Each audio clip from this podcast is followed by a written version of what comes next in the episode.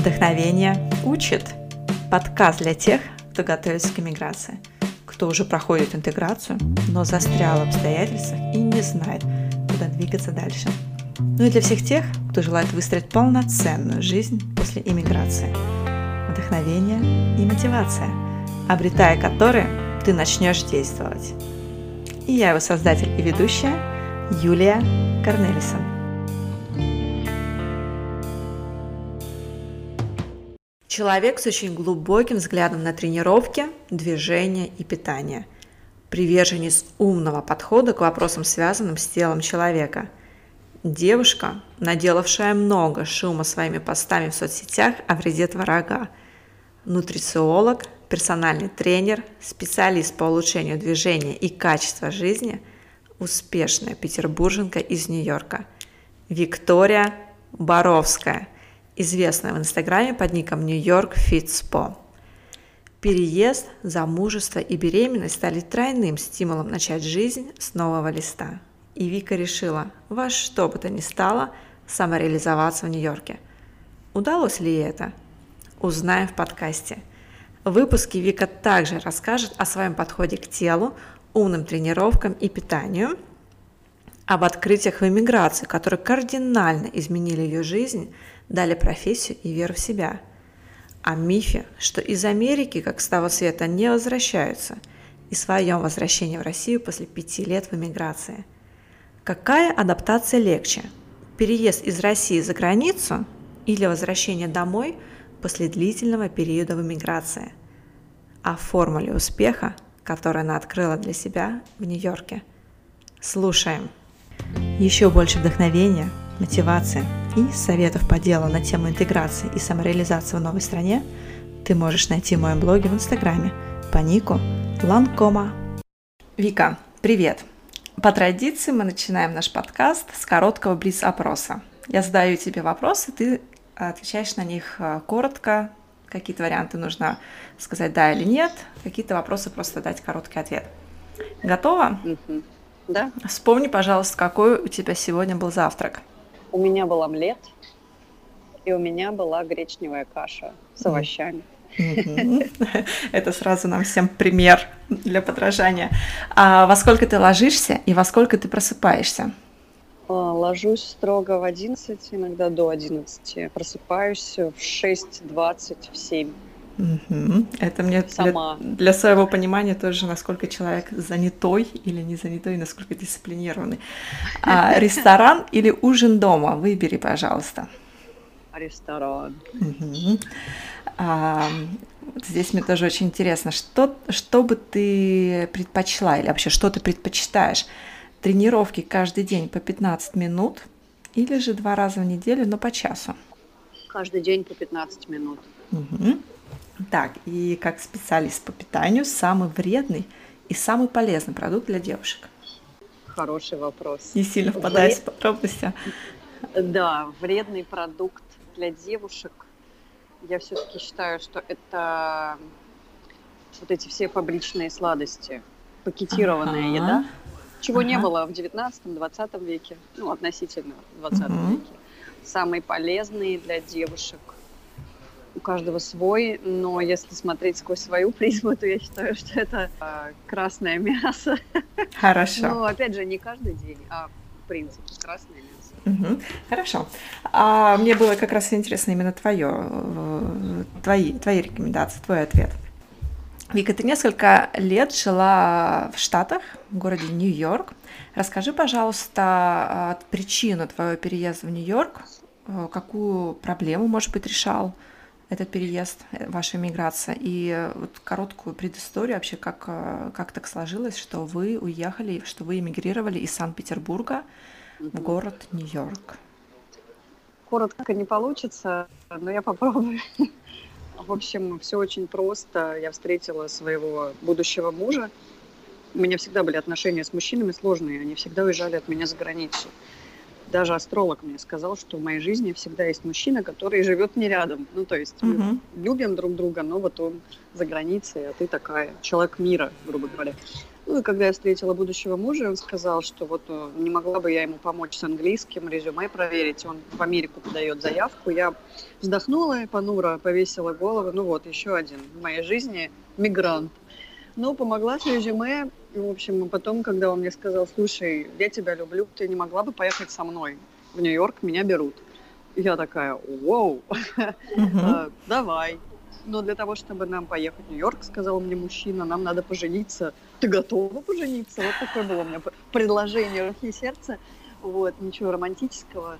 Поэтому мы быстренько поженились, сообразили. Причем с момента знакомства до свадьбы прошло 4 месяца. Uh-huh. вот. И мы собрали вещи, сделали отвальную на 200 человек и uh-huh. уехали в Нью-Йорк. В общем-то, по рабочей визе L1, у меня L2 с разрешением работать. И как-то я так особо иммиграцией это не назову, мы просто ехали по его работе. А там как сложилось, так сложилось. А у него, месяц. получается, был контракт на какое-то время, да? То есть вы знали, на какой срок вы поедете? Э, ну, мы знали, что визу надо продлевать каждые два года, по-моему, два, да. И поэтому в Питер мы ездили, пока не начались все эти политические распри, каждый год, просто чтобы родственников повидать, детей показать. Мы там проросли уже, дети появились, и мы подумали, давай-ка на грин-карту подавать. Вот. Э, но с этим не сложилось, и пришлось вернуться сюда, в Питер. Подожди, э, давай по порядку сейчас, еще до твоего возвращения в Питер, вот мне тоже интересно вот момент иммиграции. Когда ты да. А, последовала за своим мужем уже, Штаты. Угу. У тебя э, в Питере была работа или как тебе вот э, насколько сложно тебе было сделать этот шаг по переезду и последовать все-таки за своим мужчиной? Э, или же тебя ничего не держало, и ты, в принципе, была открыта? Вот расскажи про свои э, ощущения на тот момент, если ты помнишь. И сколько лет назад это было? Да, это было в 2012 году, то есть, э, господи, почти 7 лет назад. Мы с ним встретились 15 февраля. вот. Э, у меня была достаточно странная жизнь, э, потому что я всю жизнь как бы слышала от родителей вопрос, кем ты будешь, кем ты хочешь стать, знаешь, вот просто uh-huh. не, не так, типа, вот ты выйдешь замуж, нарожаешь детей, а вот кем она станет. Uh-huh. Го- Господи, какое у нее вообще будущее, что, что за человек. Вот, и меня все время мучили эти вопросы.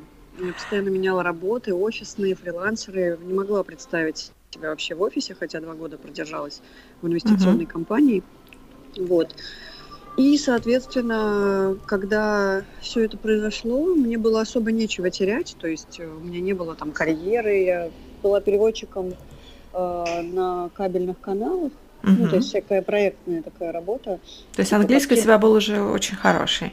Значит, ну, я, в принципе, владею несколькими языками, но английский основной, потому что я филолог-переводчик э, с БГУ окончивший. То есть, э, так сказать, лингвист – это моя профессия. Uh-huh. Вот, соответственно, я всегда более-менее в этой области со своим классическим образованием носилась. И поэтому, когда муж предложил уехать, у меня не было никаких там мук выбора, типа вот, скорее бы, ну, я, я не знаю, там, карьеру завершить или наоборот, что-то начать. Просто поддалась течению. Ну, странно это анализировать свою собственную жизнь, потому что у тебя-то это как бы произошло и произошло, а другие это раскладывают по полочкам, типа, а, вот расскажи про свой опыт. А мне кажется, это был даже не опыт, ну, как бы вот мне предложили поехать в Америку с мужчиной, да, угу. и я такая, окей, даже, угу. даже мысли не возникло, наверное, вот такие порывы и есть э, настоящая судьба, uh-huh. как угодно. Я просто uh-huh. не очень люблю эти все шаблоны вешать. Мне кажется, они, ну, они настолько не отражают реальность. Просто предложили поехать, просто поехала. Не было в голове мечты там свалить откуда-то или куда-то, знаешь. Я жила да. в Таиланде, например. Конечно. Да. То есть э, жила в Европе, там, в Германии, в Австрии, во Франции по uh-huh. работе. То есть я уже много чего посмотрела, и Америку до мужа видела. Поэтому в голове сложилась картинка, там, где мне понравится, там я и буду жить. Ага. Вот. А вот насчет судьбы или не судьбы, я не знаю, как это случайность, хотя я тоже считаю, что случайность и не случайность, что там, видимо, у нас есть или что-то заложено, что мы притягиваем на себя, какие события, потому что у меня, э, я живу сейчас в Нидерландах уже 10 лет, и если бы меня там еще 15 лет назад спросили вообще, а ты собираешься ты хотела бы жить за границей? Я бы всегда говорила, нет, нет, вы что, да какая за граница, мне тут отлично. То есть я тоже не знаю, как у меня так сложилось, что я в итоге уже как 10 лет живу в Нидерландах. Ну, в принципе, я знаю, почему я сюда приехала, тоже за мужчиной, но что я вообще когда-то в жизни встречу иностранца, и вообще у меня будет с ним семья, то что, это не про меня. Вот, так что тут на самом деле, наверное, э, и твой опыт показывает, что это хороший э, такой совет. Сильно много или там долго, глубоко не думайте, просто если вы чувствуете порыв, езжайте. Если порыва этого нет, то здесь уже надо как бы подзадуматься, наверное. Ну да, потому что это все прямым образом упирается в то, что сейчас у меня в жизни происходит. Опять Америка, но уже нет такого, о, надо ехать. Скорее больше анализа и мыслей, как, угу. как поступить, потому что уже есть здесь дети, уже они, мы вросли в русские реалии, опять подрываться и ехать. Сейчас меня уже очень многое останавливает. Да. Вот. Давай тогда тоже сейчас, чтобы наши слушатели, не гадали, как же, почему так произошло, что ты сейчас в русских реалиях, а вот эту э, историю продолжи. То есть ты прожила, сколько лет ты прожила в Нью-Йорке, и э, что послужило все-таки причиной возвращения на родину? А, пять лет мы прожили в Нью-Йорке, э, сменили несколько районов с греческого на русскоговорящий район подтолкнул к переезду обратно муж, потому что ему стало очень тяжело в компании, в которой он работает. И вот пока он думал, он даже на Тони Робинса собирался ехать, пока uh-huh. он думал, что делать, уволили его близкого друга, и друг был на пути получения грин-карты от этой компании. Тут его увольняют. Он очень испугался, что же теперь будет с его семьей, друг. Uh-huh. Мы были в такой же ситуации. Мы подали на грин-карту месяцем позже, чем друг. И Потом вышло, что другу все-таки грин-карту дали от этой компании, несмотря на то, что они его уволили. Uh-huh. А мужа не дали. Uh-huh. Ну и, собственно, так, так и сложилось. Но э, у нас все равно было разрешение на пребывание, разрешение на работу, и муж, как бы, будучи уволенным, уже нашел другую работу uh-huh. в хорошей компании, в еще более хорошей компании. В общем, с точки зрения там, закона все было нормально, но потом юристы покумекали, и там, он у них проработал полгода или даже 9 месяцев, и они такие, ой, что ты знаешь, мы подумали спустя 9 месяцев, что, наверное, незаконно, что ты у нас работаешь, как бы, uh-huh. да? Uh-huh. Ты же сюда от другой визы приехал. Uh-huh. Давай-ка, ладно, все. И как бы на это была поставлена точка, и мы вернулись в июне два, полтора года назад. Я uh-huh. не помню, какой это был год. Э, вернулись, и э, муж приехал месяц, пару месяцев позже. Э, мы вернулись в июне, он в августе. И вот пока мы были в России, он думал открыть свое собственное дело, а потом ему написали работодатели из компании с, из Нью-Йорка и сказали, ты знаешь, твой проект некому закончить, закончи его, пожалуйста. И он начал работать из Питера удаленно на Нью-Йорк. Uh-huh. И по- пока он на них работал удаленно, они поняли, что жить они без него не могут, и предложили ему сделать рабочую визу. Мы выиграли, ну, он выиграл H1B, а там все-таки есть конкурс всегда в этом H1B, это сложно получить. Ну, как грин-карта, как лотерея. Так получилось, а что, что дает это H1B? Ну, просто это рабочая виза. Рабочая виза. Угу. Сейчас же сложности с получением визы в России, поэтому, естественно, мы переживали, что не получится. И, кстати, думали, такой вариант, э, backup, что если не Нью-Йорк, то Голландия. Uh-huh. вот, потому что офис у них в Голландии есть. И uh-huh. я уже настроилась, ура, я обожаю Амстердам, как там хорошо, близко от, от России летать, uh-huh. вся Европа рядом. Э, это был реально такой план э, подкрепления, если не Америка, то Европа. И я уже так настроилась, куда там мои дети пойдут, uh-huh. в какие сады. Вот. И вот узнаем, что выиграли визу, и муж собрался и уехал обратно. Но я пока здесь, потому что у меня бизнес, клиенты, проекты и садики. Как-то это все очень быстро вот так не завершить. Да, если бы я была одна без детей, я бы взяла и уехала обратно. То есть ты бы уехала обратно, да, а, если бы ну, не было потому что с точки зрения бизнеса и быта было бы гораздо легче быть такой легкой на подъем, знаешь. Взял, чук-чук-чук, собрал вещи, покидал, быстренько пошел по всем инстанциям, а тут э, у одной IT, у другой еще что-то, и вот это вся круговерть. Угу. Так выматываешься, что ты думаешь, господи, я буду оттягивать до последнего, пока кто-нибудь не приедет и не поможет мне. Так, а расскажи мне тогда вот, э, вот первое возвращение на родину, да, то есть будем, так скажем, считать, вот ты уехала с Питера в Нью-Йорк, потом э, мужа мужа не продлили контракт, визы закончились, значит, вы возвращаетесь в Питер. Ты можешь мне здесь рассказать про свои мысли, про свои ощущения, когда тебе нужно было ехать обратно с детьми уже вместе? Они родились у тебя в Америке, но я полагаю, что они были в Питере до этого, да, до, до этого возвращения. Да, да. А, хорошо говорят на русском языке, ну, по крайней мере, для их возраста сейчас, да, на данный момент. Но вот что именно происходило с тобой? Какие у тебя были ощущения, мысли на тему возвращения обратно в Россию? Насколько сильно ты вросла уже или там интегрировалась э, в американское общество, да, и насколько это вообще возможно, живя в Нью-Йорке, называть его американским. Но вот вообще, а, расскажи вот про эти ощущения. Ну да, Была радость, много... Э, что ты едешь обратно домой в Россию, где все такое родное, или же наоборот э, разочарование, какое-то чувство поражения, может быть. Mm, знаешь, вот слово поражение мне не нравится, потому что я однажды прочитала фразу, которая меня глубоко, глубоко взбесила, что с Америки как с того света не возвращаются. Я никогда не могла понять, что за странное вот отношение. Mm-hmm. Бродский не вернулся, Довлатов не вернулся, Барышников не вернул. Ну, Барышников как бы никогда и не считал себя русским, но не суть. Что там достаточно очень много такого контингента странного. Это вот русский такой, я не знаю, анклав, Брайтон-Бич, вот этот район, который ага. на весь мир известен, да, да, тем, что люди туда приехали, вросли, и обратно не возвращались, посмотреть хотя бы как это, им даже не интересно. И они не стремятся узнать английский язык. То есть они вот построили сообщество внутри Америки. Uh-huh. В каждом городе крупном есть такое сообщество, есть свой Брайтон-Бич.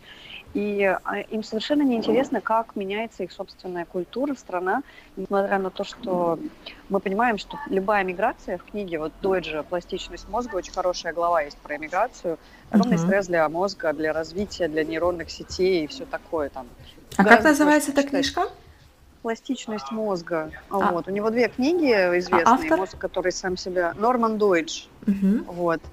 Иммиграция – это очень большой стресс, да, несмотря на то, что там есть люди, которые сразу адаптируются. Ой, да я свалю, да мне там будет хорошо, да глаза мы этого всего не видели, все эти почты, поликлиники, тьфу-тьфу-тьфу. Вот. А есть люди, которым действительно тяжело там, обустроиться, они переживают это внутри себя. Вот я первые полгода, конечно, очень сильно переживала. Мне, ну, как бы у меня был стресс, и я из него долго выходила. Я не сказала бы, что меня постигли какие-то странные мысли поражения после того, как мы узнали, что надо вернуться. Наоборот, я обрадовалась. Угу. Подумала, что наконец-то я буду со своими коллегами общаться, я буду учиться, родители будут помогать с детьми. Я к этому морально была готова, что вот мы вернемся, и у меня как бы в быту будет проще, да, что я там буду по театрам ходить, по выходным буду ходить в спа, потому что родители будут с детьми. Так, собственно, и происходит, знаешь. А, и я везде как бы обрастаю нужными людьми. Сначала это стресс, безусловно, ты думаешь, как все вообще обустроить, как я опять буду находить новых людей, нянь. То есть у тебя был стресс, и э, когда ты приехала в Нью-Йорк, да, потому что да, ну, именно да. момент иммиграции, и потом стресс, когда ты очень... вернулась обратно на родину, тоже ты испытала? Ну, он длился не очень долго, этот стресс, ага. потому что... Какая адаптация бы... была легче? Уже обратно в Россию спустя, считай, пять лет? Да, да, да. Так, ну, я ездила каждый год, у меня ничего и не менялось-то по сути. Угу. Просто это раньше сесть на самолет, 9 часов перелететь, это все, ой, кошмар какой, знаешь. А сейчас это абсолютная норма в нашем мире. В пятницу вечером сесть, уехать э, на обучение в какой-нибудь Денвер, просидеть там два дня на семинарах и в понедельник утром уже сидеть в московском офисе. Так давно живут современные люди, нет в этом ничего глобального, поэтому для меня было так странно, что соотечественники говорят, о, господи, я в Союзе 25 лет не был. В каком Союзе вы чего? Ну, это люди, у которых представление о России заключается вот в программе «Давай поженимся» и в новостях да, 9 да. часов. То есть я это люди, у кого... людьми глубоко, как бы, ага. глубоко настолько не могу просто долго общаться, там из серии «Здравствуйте, как дела? Нормально, до свидания», все, знаешь, угу. не понимаю. Но и у них очень э, несчастные жизни там. Ну, либо да. они, может быть, с точки зрения их собственного восприятия все хорошо, там есть машина в лис, да, ну, uh-huh, вот как в лис. кредит uh-huh. в лис, у вас тоже там лис, наверное, есть. А, машина в лис, съемная хата, а, русские кафешечки, ресторанчики, русские магазинчики, ну, просто на другом континенте. То есть для, для этих так, людей... Иммигра... тащили. Да, я это называю, знаешь, как э, иммиграция это панацея, да, то есть они думают, что вот если я сейчас эмигрирую, то все, все у меня будет в жизни круто, все будет классно, сейчас я буду самым. Ну, да, но это выглядит странно, потому что когда ты приезжаешь и замечают это люди, которые живут на Манхэттене, они это называют Сити, типа мы, живущие в Сити, никогда не будем общаться с теми, кто живет в Брайтоновском городке, uh-huh. вот, потому что э, там, ну, действительно много предрассудков. Ты должен приехать в Америку и должен мыть горшки, унитазы, uh-huh. попы протирать старушкам uh-huh. в виде медсестры, чтобы заслужить. Э, даже Довлатов об этом, кстати, писал. Uh-huh. Да, что у него там тоже было из серии вот, ах, ты писателем хочешь быть, а вот сначала такси поводи, как бы, да, как все uh-huh. здесь. Uh-huh. ну, все неправда это. Uh-huh. Ну, не, неправда это. Это касается только тех, кто так мыслит узко и приезжает жить прицельно на Брайтон. И идет в официанты, идет, если это парни или девушки, если это девушки там, кто хочет жить побогаче, они едут, э, идут работать в медсестры. Главное, знаешь, какой есть э, контингент? девочка мечтает, вот стандартная ситуация, она работает официанткой, ну вот лишь бы в Америке они бросают хорошие работы, уезжают от богатых родителей из России, но приезжают в Америку, чтобы работать вот хостес, официанткой и медсестрами. А, вот если возвращаясь тоже к ситуации по твоей, э, к твоего мужа, который хотел уехать э, работать в Америку, вот что для него угу. являлось ценностью иммиграция? Почему вот его тянуло э, к этому переезду, да, то есть ты с ним познакомился уже к моменту, когда он уже, в принципе, для себя это решил, но э, вот для вас, да, ты хорошо, ты поехала со своим любимым человеком, а если говорить про него, для него что была иммиграция, ну и потом, которая, соответственно, тоже, наверное, повлияла для тебя, на тебя? Ну, любопытство и желание посмотреть новое. Вот uh-huh. есть люди, которые приезжают в поездки, в любую страну. И такие, ну, пошли купаться, ну, пошли. Ну, пошли в ресторан, ну, пошли. Пошли там на экскурсию, ну, пошли. Это я. А мой муж, он зайдет в каждый уголок, он обсмотрит каждую статуэтку. С ним по музеям невозможно ходить, потому что он каждый экспонат обсосет, обсмотрит, спросит, что это, в каком веке. Ну, он так строит картину мира, да. Это вот доктор Курпатов говорит, в принципе, что чем больше человек задает вопросов, тем шире у него картина восприятия всего окружающего, тем лучше это для мозга. Ты сразу как бы картируешь реальность такую полноценную, uh-huh. э, интересную, вот, и уже соображаешь, что с этим делать. Я как бы ведомая. А, угу. Мне тоже любопытно, но если меня кто-то с собой возьмет, угу. вот, там, грубо говоря, первое, я никогда не позвоню никому, да, мне вот надо, чтобы меня кто-то тыкал. А он тот, кто сам позвонит, сам все организует, ему интересно, поэтому любопытство было ключевым в этом uh-huh. вопросе. И у него даже в дневнике стоит он джаз вообще очень любит. И у него, конечно, в дневнике, как он рассказывал, было написано «Хочу посетить Нью-Йорк и стать президентом». Ну, маленького uh-huh. мальчика, знаешь. Uh-huh. Потому что он в 8 лет увлекся джазом. И, uh-huh. соответственно, Нью-Йорк, как Мекка да, всех Понятно. джазистов, она его манила. манила. Поэтому любоп... uh-huh. любопытно было поехать поработать. А что такого? Вот мы просто едем посмотреть, говорил он мне. Понравится, останемся. Вот Хор- и все. Хорошо, и получается, ты поехала вместе с ним, и ведомая, а, живя его целью, так скажем, да, его амбициями, его ценностями. А что именно тебя держало а, в Нью-Йорке, вот в иммиграции? А, за что ты цеплялась, что тебе помогало? Ты говорила, что тебе первый переезд тоже дался сложно, полгода у тебя был стресс. Но что тебя вытягивало с этого стресса? Какая цель может быть, ты цель какую-то преследовала, или что морально тебе помогало из этого стресса выйти и все-таки радоваться тому, что ты сейчас э, в другой стране? Хороший вопрос. Ну, во-первых, через полгода после переезда я забеременела, и это уже было как бы, полное приключение на новую для меня ипостась, деятельность, uh-huh. не знаю, как угодно, роль.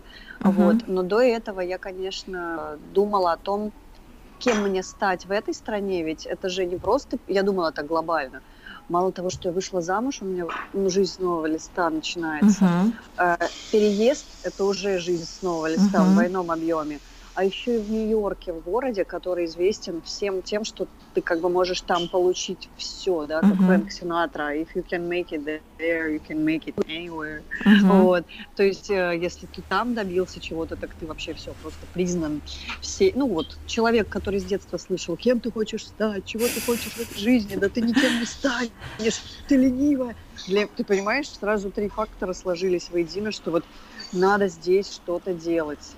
Но как бы я вот и ходила, я попробовала устроиться на телевидении, на русский канал, и попробовала рисовать, потому что я в тот период рисовала картины, и пробовала ходить в джазовый бар, петь стандарты, как бы, да, и все получалось на троечку, да, вот, из пятерочки.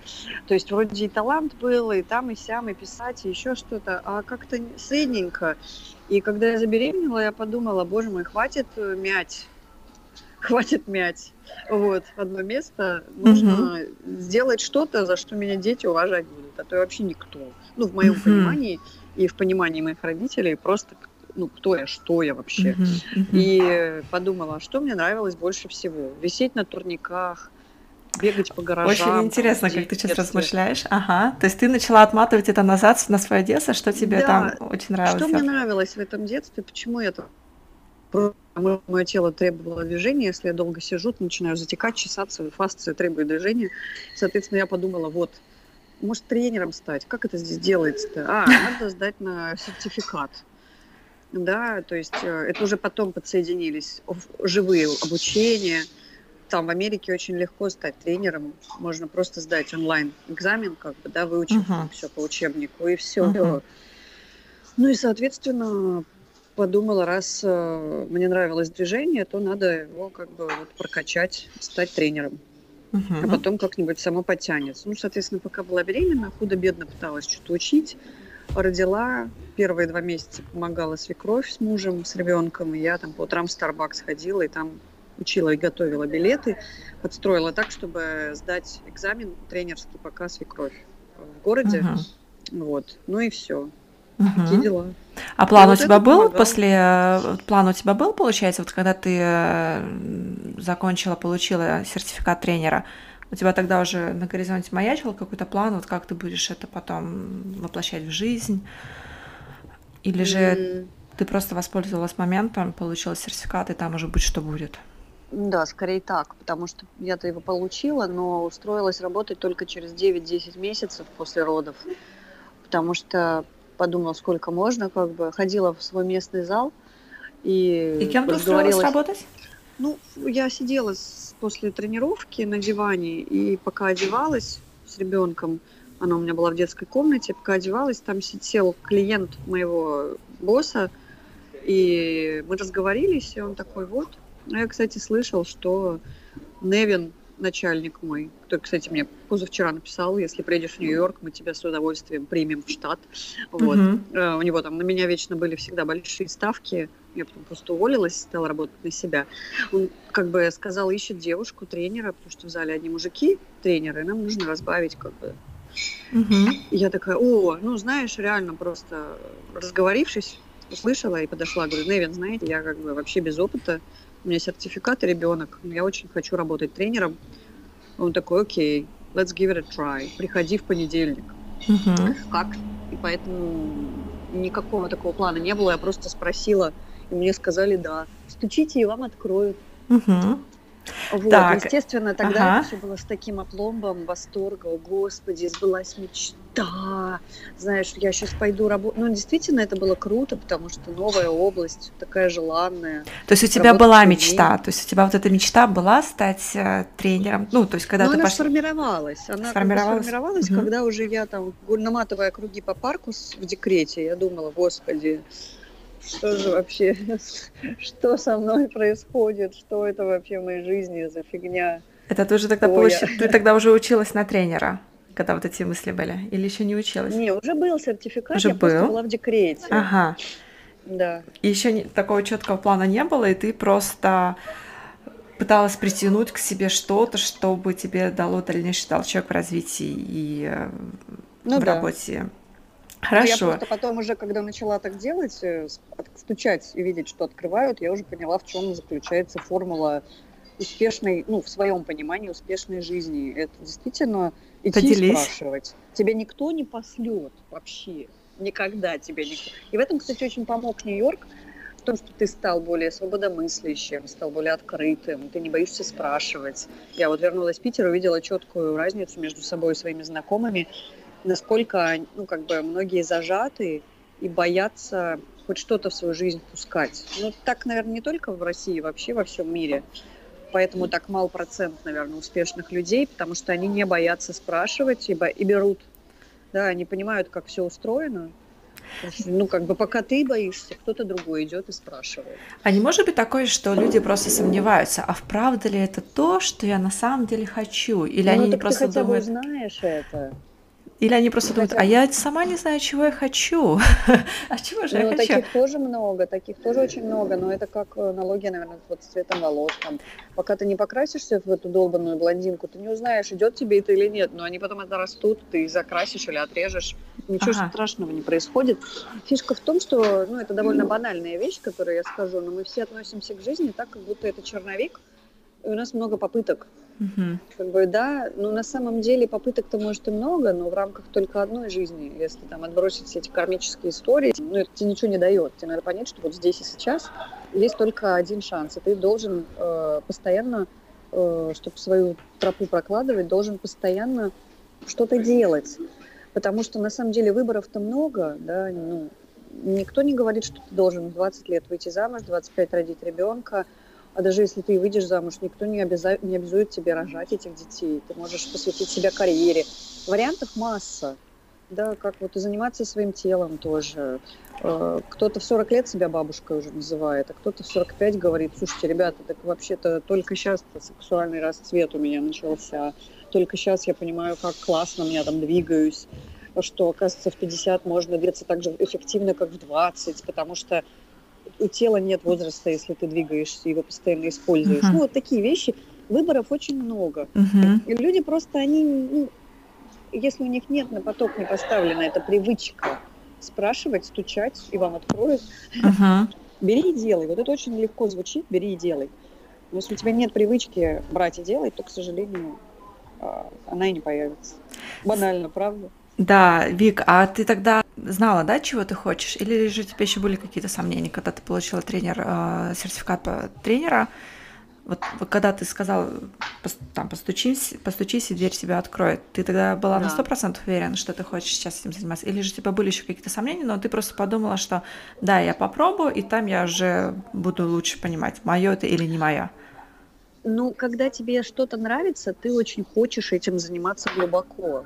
Мгм. Вот. Это не значит, что я там сейчас, там, подхватив вс- всеобщую тенденцию тренеров залезать во врачебную сферу, полезу резать кадавров, там, да, чтобы доказать всем, что я крутой профессионал. Потому что и такие тоже бывают.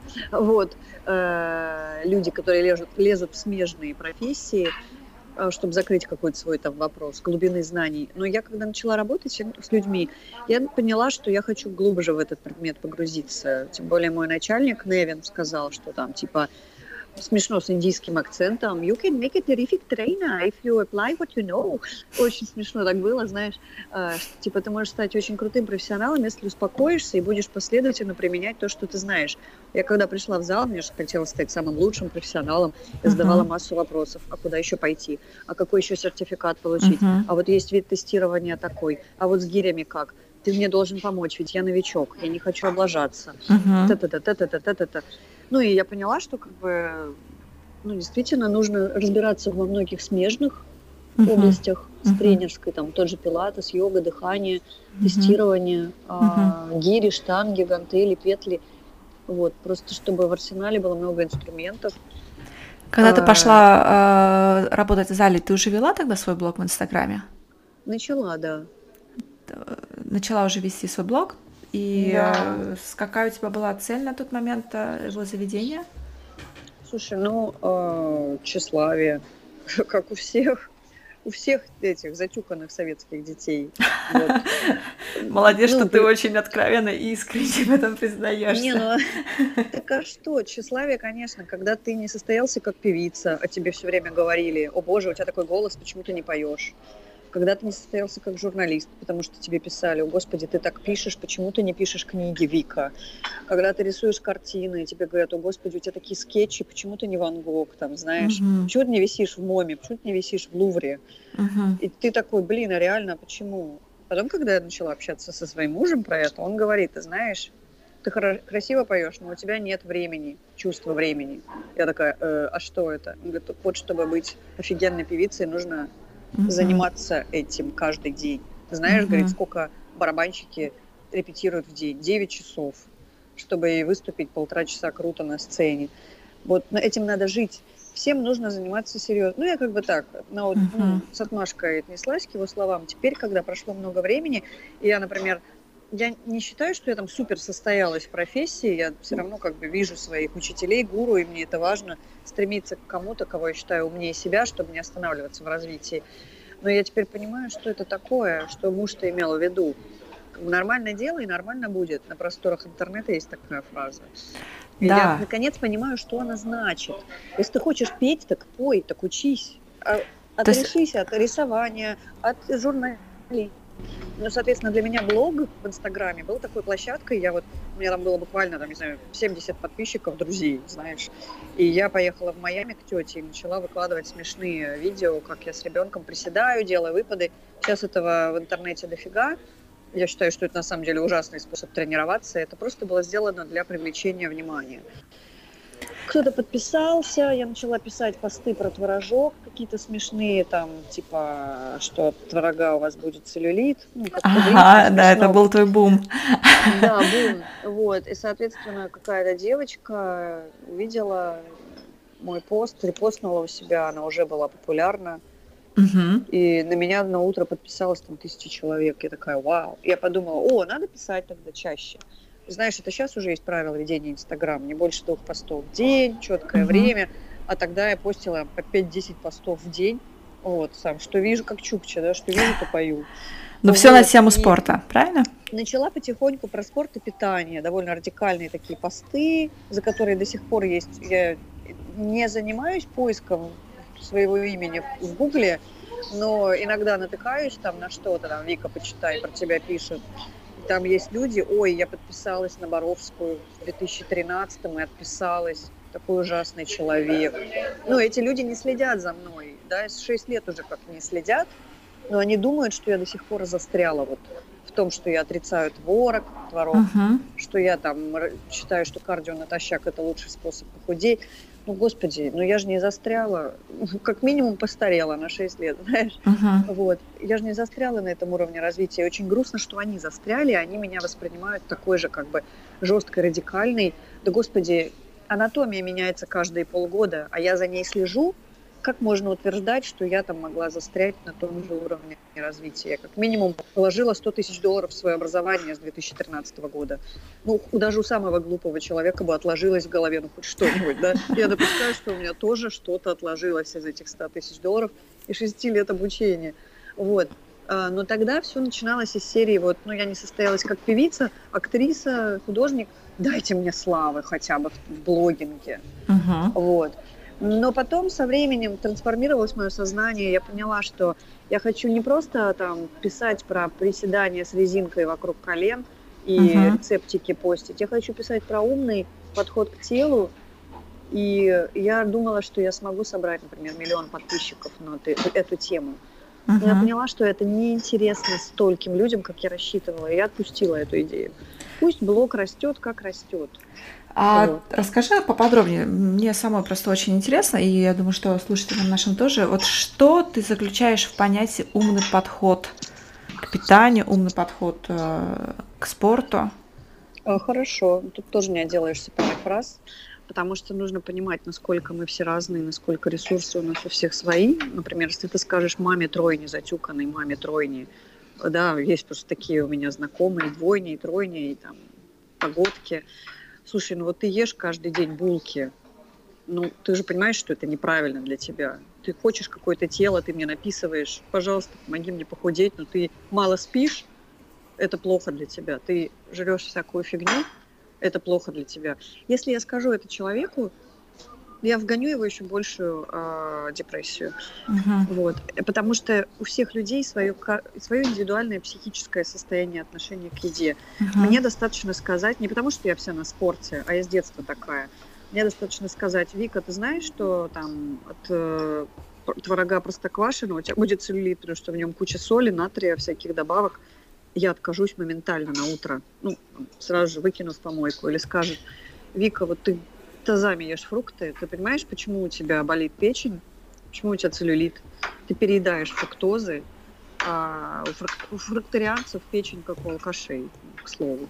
Вот. А, я откажусь сразу же. А есть люди, которые будут копать. А почему? А, не, а я слышала, что надо так. Нет, я не могу от этого отказаться. Знаешь, вот у всех свое отношение к еде. Кто-то искренне uh-huh. получает удовольствие от питания, от вкусного, от стейка, от гуляша, от винегрета, от жареной картошки с сосисками. Даже если она вредная, они получают удовольствие.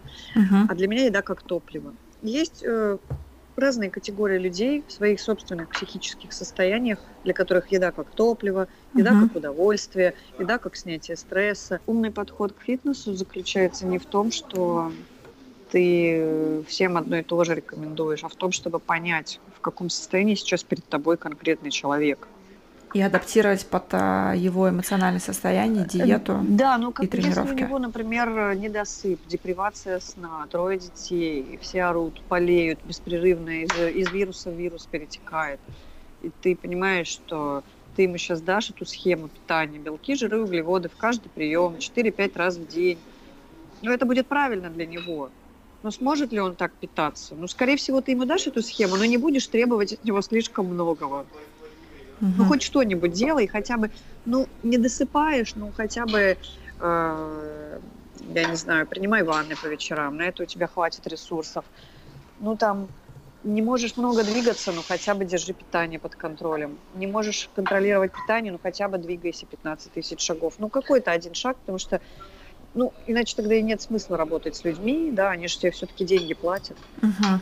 Вот. Которые пришли а к себе под... для того, чтобы похудеть. Да, да, да. Ты должен четко понимать, что там. Хотя онлайн как бы переписки э, сложнее это, чем вживую. Но онлайн люди раскрываются гораздо более охотно сейчас, чем вживую клиенты.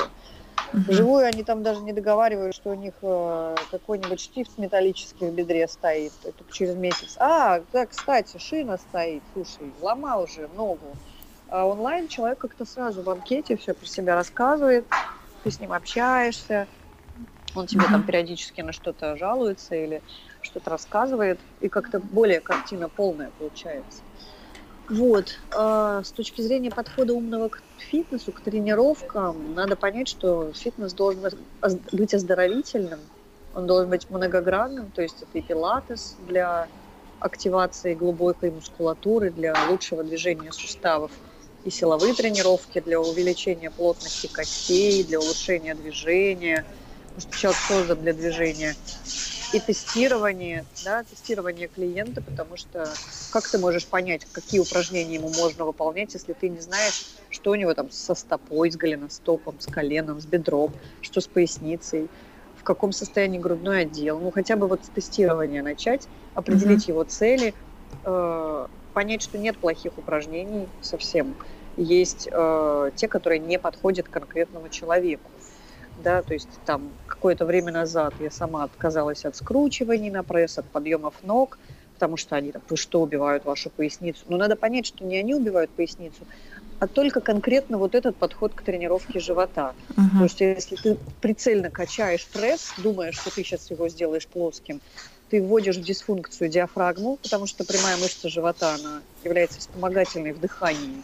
Угу. Ты влияешь на то, что у тебя склеиваются ребра. А если у тебя не двигаются ребра, у тебя не двигается грудная клетка, ты плохо дышишь, у тебя постоянно стресс, болит голова.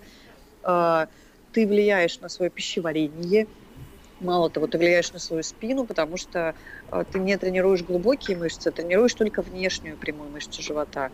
А у нее первая функция – это вертикальное положение тела, поддержание – вертикального положения тела. Спереди, угу. а сзади мышцы спины.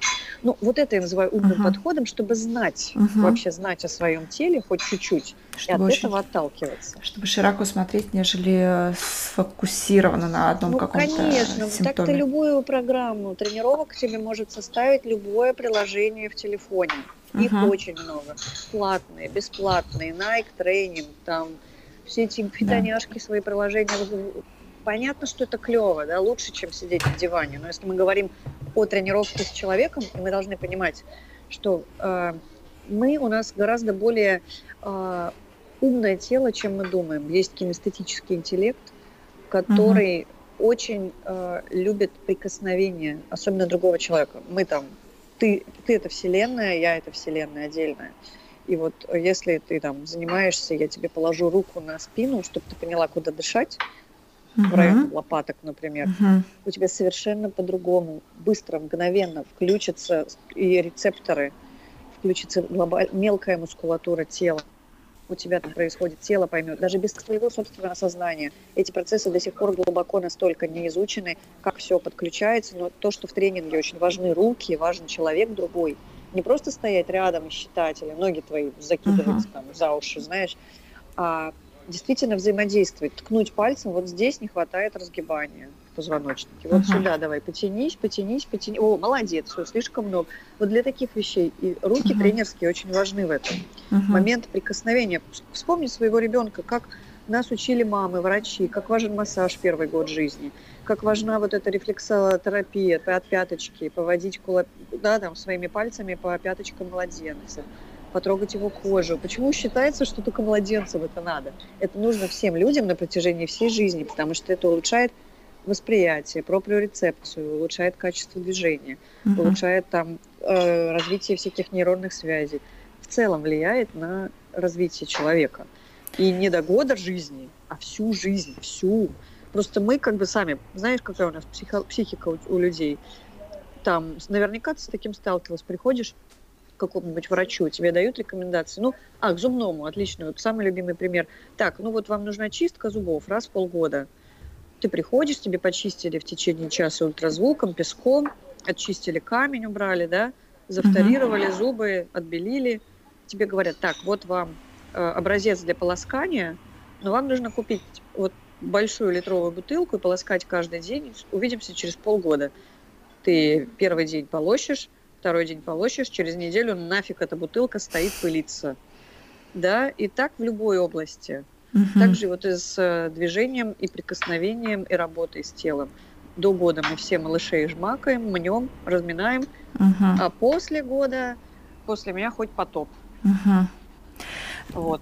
Нормальное а дело, нормально. Ответила, ответила на да. вопрос про умный фитнес. Да, да. Нормальное дело, нормально будь, ты сказала э, несколько минут назад, что и ты решила сфокусироваться на теме спорта, теме фитнеса, и э, стала вести свой блог в Инстаграме на эту тему. Почему ты решила завести его на русском языке? Потому что ты училась в Америке, на английском языке у тебя проходили все курсы, тренинги. Да, то есть у тебя вся mm-hmm. лексика была специализирована, специфическая и на английском. Но почему ты решила писать на русском для русской аудитории? А, потому что, наверное, очень быстро закрутила меня как человека, специалиста из США, живущего в... Ой, из России, живущего в США. И сразу объявилась публика, живущая в Америке, во всем мире – много общего, там, там, я не знаю, какие-то переписки в директе с э, девочками, которые живут а, в Америке, а, но являются выходцами из СНГ и СССР, там, бывших стран. Ну, то есть, как бы, а, мне даже не дали шанса вести его на английском, потому что очень сразу проявилась быстро аудитория русскоговорящая uh-huh. за границей. Ну и плюс э, как-то, ну, это действительно проще, легче. Я вижу попытки блогеров, живущих в США, вести на двух языках, но они провальны, потому что аудитория разная. Даже uh-huh. способ СММщиков продвигать Инстаграм другой, другой подход к блогам, влогу, к блогерству. В России очень любят вообще. Да, в принципе, знаешь, ну, не зря ты, все, все страны разные, все народы разные. Мы очень адаптивные, ну, Россия, да, откуда основная утечка мозгов? Из России по всем странам. Мы действительно рождаем редкие уникальные кадры. И, э, собственно, если, кстати, говорить про фитнес-специалистов в Америке и в России, специалисты из России гораздо глубже разбираются в предметах, которым их учат американцы, например. Кинезиология, пилатес. Мы копаем каждую деталь. Ты не найдешь в Нью-Йорке ни одного нормального преподавателя по пилатесу. Если найдешь, он будет из России. Uh-huh. Вот. Все заточено на скорость, на внешнее какое-то, на вот группы, групповые занятия. А, казалось бы, все идет из США, особенно что касается фитнес-индустрии. Но наши берут и дорабатывают uh-huh. и улучшают. Uh-huh. То есть уже дав- давно прошло. Ну, как бы, знаешь, вот эти все приколы про нашу адаптивность и живучесть, что американец никогда не поймет, как в швейной машинке наладить э, вот это вот колесико, натянув капроновые колготки. Еще Задорнов Михаил об этом шутил, что американец будет смотреть там и думать, о господи, что это, или Он не починит кран, если у него, ну вот он специалист по вот ручкам справа для горячей воды. А если ручка для горячей воды будет слева, он впадет в ступор, такой, господи, что с этим делать? У нас женщина уже сама разберется, колесо поменяет, фильтр починит, а американец будет хлопать глазами. Вот у нас есть креативность, у нас есть адаптивность, у американцев есть э, другие качества. Вот, поэтому я как бы стала вести блог с заточкой на российскую аудиторию, на наш юмор, на то, что близко uh-huh. мне. Угу. Что тебя будет, а, что тебе близко по менталитету, по что ты знаешь, что люди думают в этот момент и да, как они да. это воспримут. Я не знаю, как думают американцы, так я и не стала в это лезть. Угу. Хорошо. А, Вика, у нас сейчас подходит уже время к концу, ага. хотя очень интересно с тобой говорить. Вот мне еще хотелось а, такой вопрос вот на тему интеграции тебе задать. Вот как угу. ты считаешь, а, по твоему мнению, да, чтобы не впасть в этот а, режим, так скажем, иммиграция, это панацея, все, я эмигрировала, и все, там, своя цель, моя цель достигнута, да, чтобы ты не впасть в этот режим, да, в такое мировоззрение, что все-таки важно делать первый год после иммиграции человеку, который хочет жить согласно своим ценностям, который э, хочет реализоваться, да, вот по твоему uh-huh. примеру. Вот дай совет, пожалуйста, на своем личном опыте, вот что человеку нужно сделать первый год после миграции. Ну, видишь, с точки зрения моего опыта, он у меня раз появился уже на месте по факту. Я-то ехала туда совершенно не понимая, что это иммиграция, и совершенно не понимая, что из меня там выйдет какой-то толк. Да, но, но у тебя уже есть хороший результат, поэтому, может быть, если ты отмотаешь это назад и вообще поделишься своим образом мышления, mm-hmm. да, и мы уже сможем себя зацепить, что-то выбрать и понять, вот, что нам нужно поменять в себе, чтобы или не поменять, или а, перенять, воспользоваться советом и применить. Mm-hmm. Ну, я бы сказала так, looking back, я бы уже, глядываясь назад, подумала, что ехать, эмигрировать нужно уже имея четкий план. Не так, ну, я хочу как бы много зарабатывать, пить вино в обед, ну, там, знаешь, ну, это не цель уже лучше всего ехать с каким-то планом. Вот у тебя есть профессия, которая тебя не подведет, или у тебя есть мысль о том, какую профессию ты хочешь освоить там, ведь она у тебя здесь не получается. Uh-huh. Ехать определенно точно надо с языком. Я смотрю сейчас на специалистов в своей области, они очень хорошие, но они не знают языка, и он очень много дверей для них закрывает. А сколько возможностей бы было в плане uh-huh. обучения, да? Не то, что надо блог вести на английском будет сразу, сколько возможностей для обучения открывает. И тоже мировоззрение кардинально мышляет. Тут он меня мышляет, меняет. Э, то есть э, лучше бы ехать уже с каким-то планом. С планом, uh-huh. со знанием языка uh-huh. и с уверенностью в своих действиях, потому что я ехала, не зная, ну, я знала только язык, э, несколько языков но они мне никак не пригодились, да, потому что ну, глупо искать работу переводчиком в Америке. Uh-huh. вот если только ты не в ООН едешь работать. Uh-huh. Поэтому ну, ты в любую иммиграцию тащишь себя самого. Если у тебя не получается в своей стране, и ты рассчитываешь, что у тебя вот такого размазанного без плана uh-huh. получится там, то ты ошибаешься. Меня uh-huh. постимулировали постимулировала беременность. Я подумала, господи, хватит уже тянуть кота uh-huh. за хвост.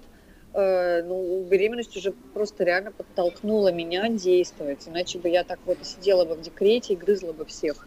Вокруг угу.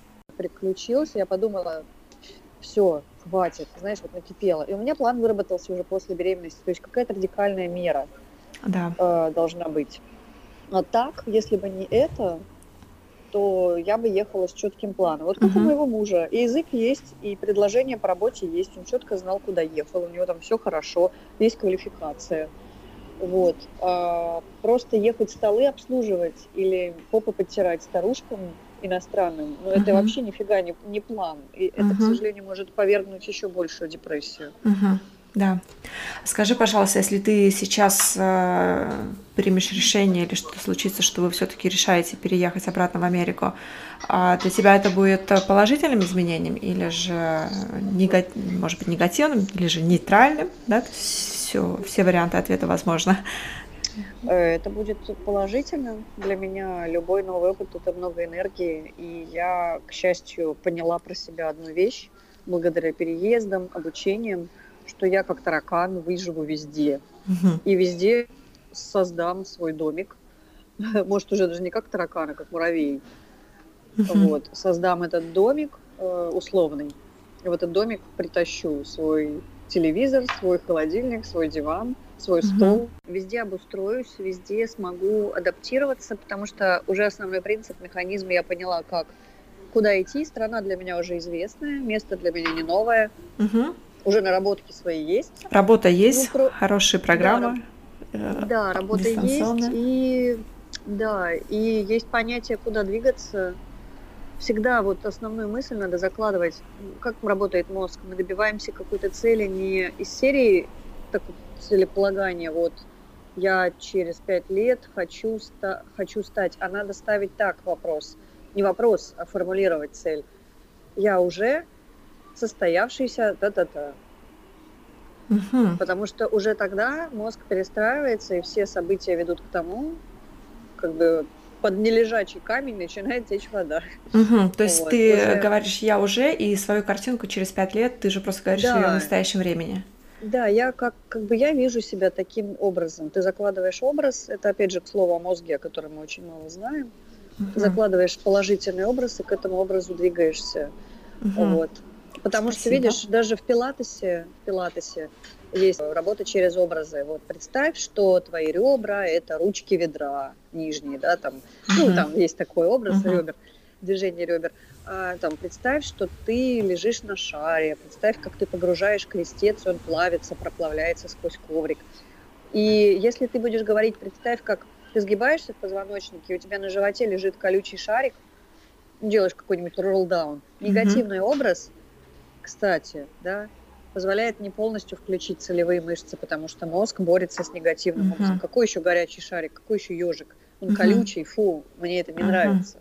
А если заложить добрый образ там, ну, да хотя бы детский мячик, уже сразу совсем по-другому тело реагирует на образ и создает совершенно uh-huh. другую паттерн движения. То есть это техника визуализации не только зрительная, но еще какая-то сенситивная, да, вот именно да, ощущение. Да, я же говорю, что мы очень многого не знаем, угу. и не в нашем ведении это все узнать. Этим угу. занимаются другие специалисты.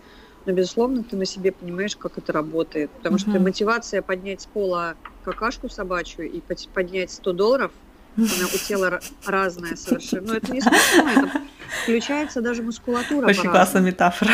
Ну, не метафора, Но... это, это реальный пример понимаю. Но я просто представила сразу, что да, на самом деле это совсем другие ощущения, когда ты поднимаешь одно или другое, насколько тело у тебя просто да. переполняется радостью, что ты нашла 100, 100, 100 долларов, такой эмоции, прям позитив с тебя плещет, или же тебе нужно поднять, хотя действие, оно одно да. и то же физическое да, действие. Если 100, еще и 100 евро нашла, так это еще и лучше, потому что курс выше, понимаешь? Вот. Спасибо тебе большое, Вика. Очень интересно. Прям для меня тоже э, много новых инсайтов, прозрений. Очень было интересно с тобой пообщаться. Спасибо. Видно, что ты человек, который глубоко разбирается, хочет, по крайней мере, разобраться глубоко дойти до сути, а там раскапываешь еще по чуть-чуть что-то новое, потом э, копаешь еще дальше глубже, потому что видишь, или шире, не обязательно глубже, но шире. А, шире. И э, что я поняла тоже по твоему разговору, что твоя а, такая ценность, жизненная ценность, это быть открытой к новому, что любопытство тебя ведет, и любопытство открывает тебе двери, и тут самое главное — а, такая, может быть, ловушка, так скажем, да, переборой свой страх, страх того, что тебе, может быть, откажут, просто бери и стучись в эту дверь. А там уже будет, что будет, и ты увидишь, да, если не, постучи, не постучишься, то и не узнаешь. Как говорят а, голландцы, я люблю тоже их пословицу, они говорят, что нет, у тебя уже есть, да, ты можешь получить, поэтому спроси, да. вдруг ты получишь сейчас да. Спасибо тебе большое. Мы сейчас закончим наш, а, наше интервью, наш подкаст опять серия небольших коротких а, угу. вопросов и тоже опять угу. с короткими ответами, а, чтобы тебя еще лучше узнать, но немножко, может быть, с другой стороны, чем мы Давай. сейчас а, узнали тебя из разговора. А, назови свою самую твердую привычку, которую ты не изменяешь самую? и не изменишь никогда. Самая твердая привычка это в любой ситуации идти в спортзал. Класс. Сколько раз ты тренируешься? Это уже это не из этой серии, но просто так чисто личная.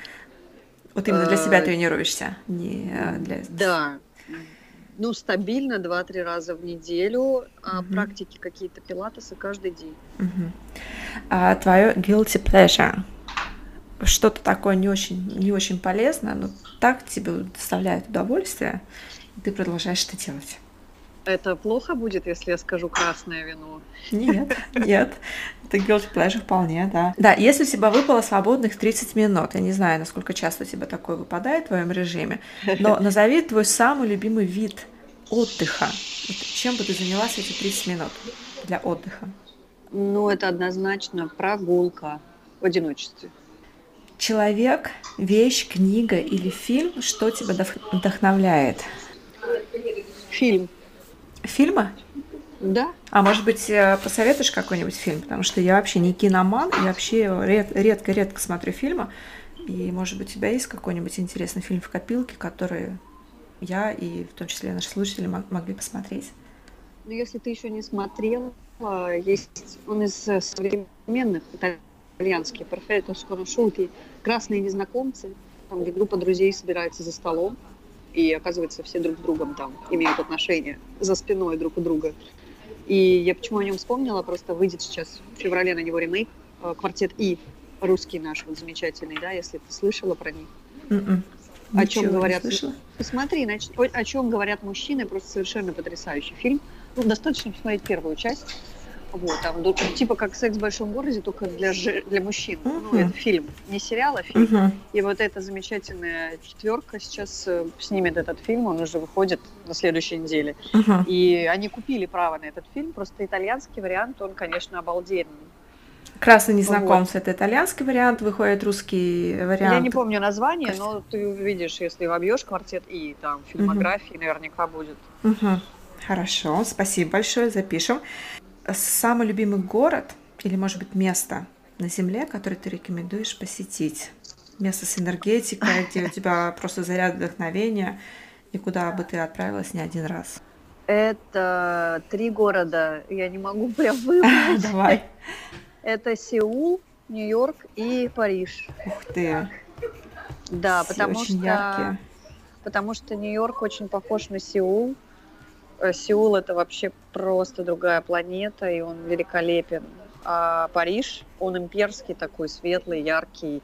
Это, кстати, ну, три мегаполиса. Нью-Йорк очень грязный, он многих отталкивает с первого взгляда. Он живет своей жизнью, ему все равно, что ты о нем думаешь. Мгм. Ну и Сеул тоже, он похож на Нью-Йорк, небоскребы, он огромный, его за две недели не посмотришь. Мгм. С потрясающей едой Мгм. а, и красивыми людьми вокруг. Мгм. В Сеуле не была. Тоже себе взяла в копилку в места Ну must да. visit. Спасибо тебе Да. большое, Вика, за разговор. Я Пожалуйста, уверена, что, тебе. что наши слушатели получили уйму полезной инфор- информации не только на тему иммиграции и интеграции, да, а в частности о мировоззрении мышления во время или в период адаптации, но и очень много полезных советов и вообще тоже хода мысли на тему питания, на тему движения, умного подхода к фитнесу. Спасибо тебе большое. Будем Спасибо, следить Юль. за твоими успехами. А, Давай. И желаю тебе хорошего дня. Если тебе понравился подкаст, и в этом эфире мне и моему гостю удалось дать тебе порцию вдохновения и полезной информации, то я буду тебе очень благодарна, если ты напишешь положительный отзыв в iTunes, ну или поделишься своей рецензией через социальные сети. Эти отзывы вдохновляют меня на новые записи. А я буду делать все возможное, чтобы мое вдохновение обернулось пользой для тебя. Ведь вдохновение учит.